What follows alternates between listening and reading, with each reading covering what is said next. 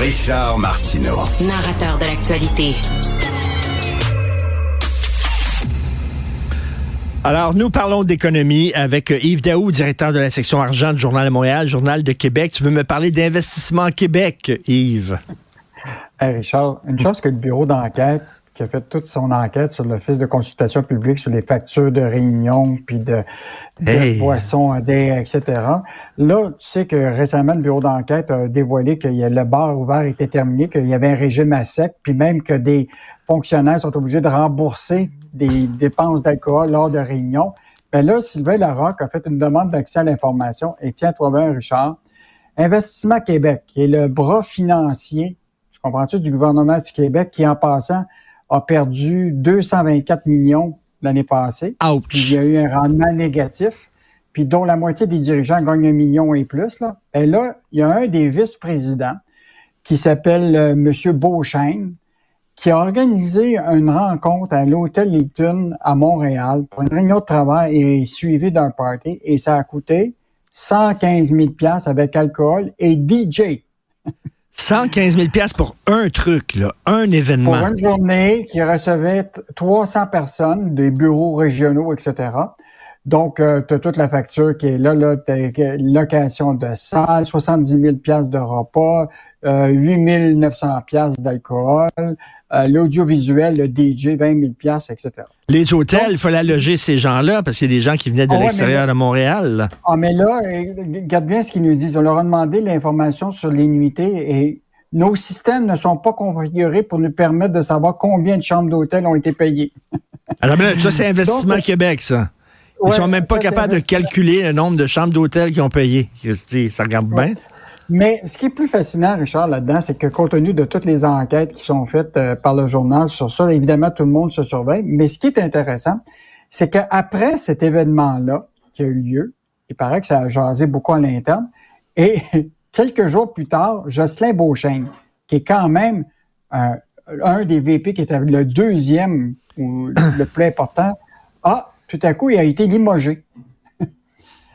Et puis là, ils nous ont demandé, est-ce qu'il y a un lien entre cette, fête ou cette réunion de travail à 115 000 et son départ? Nous n'avons aucun commentaire à faire.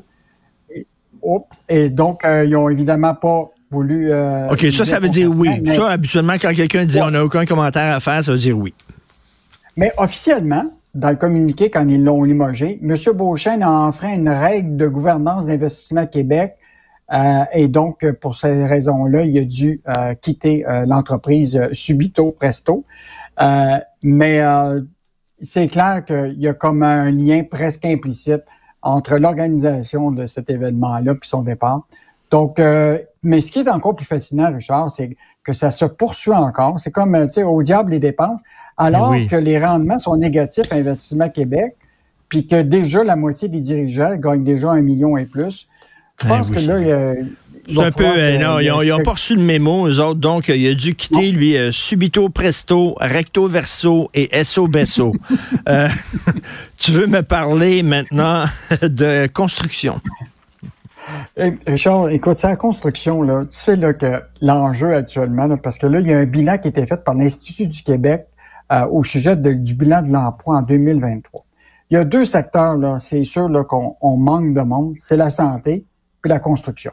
Bon, la santé, on le sait qu'on a un certain nombre d'enjeux avec les infirmières, les médecins, mais dans la construction, là, c'est comme si là, c'est la course folle pour construire des logements, construire des usines, construire un peu partout. Puis là, on se retourne d'abord, puis il manque de travailleurs. Eh il manque actuellement 10 000 travailleurs dans la construction, puis au cours des prochaines années, il va en manquer, manquer 35 000. Puis là, on a rencontré un travailleur de la construction, il dit, actuellement, là, il fait des heures supplémentaires, six jours par semaine actuellement pour.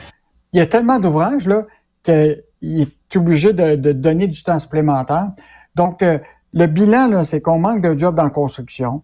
On est obligé de donner de la formation accélérée. Mais ce qu'on apprend dans ce bilan-là, ce qui est encore plus intéressant, Richard, près d'un salarié sur quatre travaille pour l'État au Québec. ça, c'est énorme. C'est énorme. Ça, c'est vraiment, c'est énorme, écoute. Ça veut dire que pour payer ces gens-là, il faut que les gens payent de l'impôt pour payer tous ces salaires-là. Ben oui. Donc, euh, quand même une information qui était moins connue. L'autre affaire, c'est plus de 220 000 personnes en 2023 avaient plus que deux emplois pour arriver. Donc, tu vois très bien que hmm. l'inflation commence à, toucher beaucoup de gens qui sont obligés de trouver un autre job. Euh, l'autre affaire, c'est que les postes de qualité euh, sont bien moins bons qu'en 2022, donc plus de jobs à temps partiel que temps plein. Euh, puis là, ben, on l'a dit tantôt, le goulot d'étranglement dans la construction, ça va ben oui, c'est bien beau vouloir, c'est beau vouloir construire. Encore faut-il des gens qui tiennent les marteaux. et tu veux parler, ben Super Bowl, ça va de pair avec gaspillage alimentaire. Hey Richard, je ne savais pas ça, là, mais au Super Bowl de dimanche, là, aux États-Unis, il y a des, des, équipes spécialisées pour récupérer, après l'événement au Super Bowl, toute la bouffe qui est, qui, qui, qui est perdue. Là. Ils ramassent pour 140 000 livres de, de, de, boissons et de nourriture après le Super Bowl. Wow. Et donc, euh, ça, ça se passe... Mais quoi, dans les restaurants, quoi? Non, juste au stade.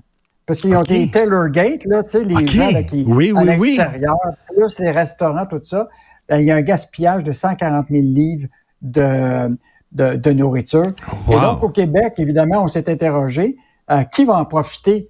Euh, y a-t-il des compagnies en alimentation au Québec qui vont profiter du Super Bowl? Et donc, une petite compagnie québécoise, évidemment, avec un nom tellement français qui s'appelle Pretty Ugly. Eux autres, ils font des sauces salsa au Québec. Et eux autres, pour faire ces sauces-là, ils sont obligés, ils récupèrent pour à peu près 20 000 litres de légumes, sais, amochés, euh, tu sais, qui, euh, des poivrons, les tomates, etc., qu'ils récupèrent et ils font de la salsa avec ça. Et donc, c'est devenu un produit fort actuellement sur les marchés, même ici au Québec et un peu partout euh, en Amérique du Nord. Écoute, durant cette période-là, là, 16% de leur chiffre d'affaires, c'est durant le Super Bowl. Ouais. Mais comme tu dis, euh, c'est une bonne idée, mais Pretty Ugly, ils vont dire ouais, mais c'est parce que on veut vendre euh, aux États-Unis. Hein, le Cirque du Soleil, c'est en français. Le Cirque du Soleil, c'est en français. Mm. C'est connu partout à travers le monde. T'es pas obligé de prendre un nom mm. anglais. Merci beaucoup, Yves Daou. À demain. Salut. À demain.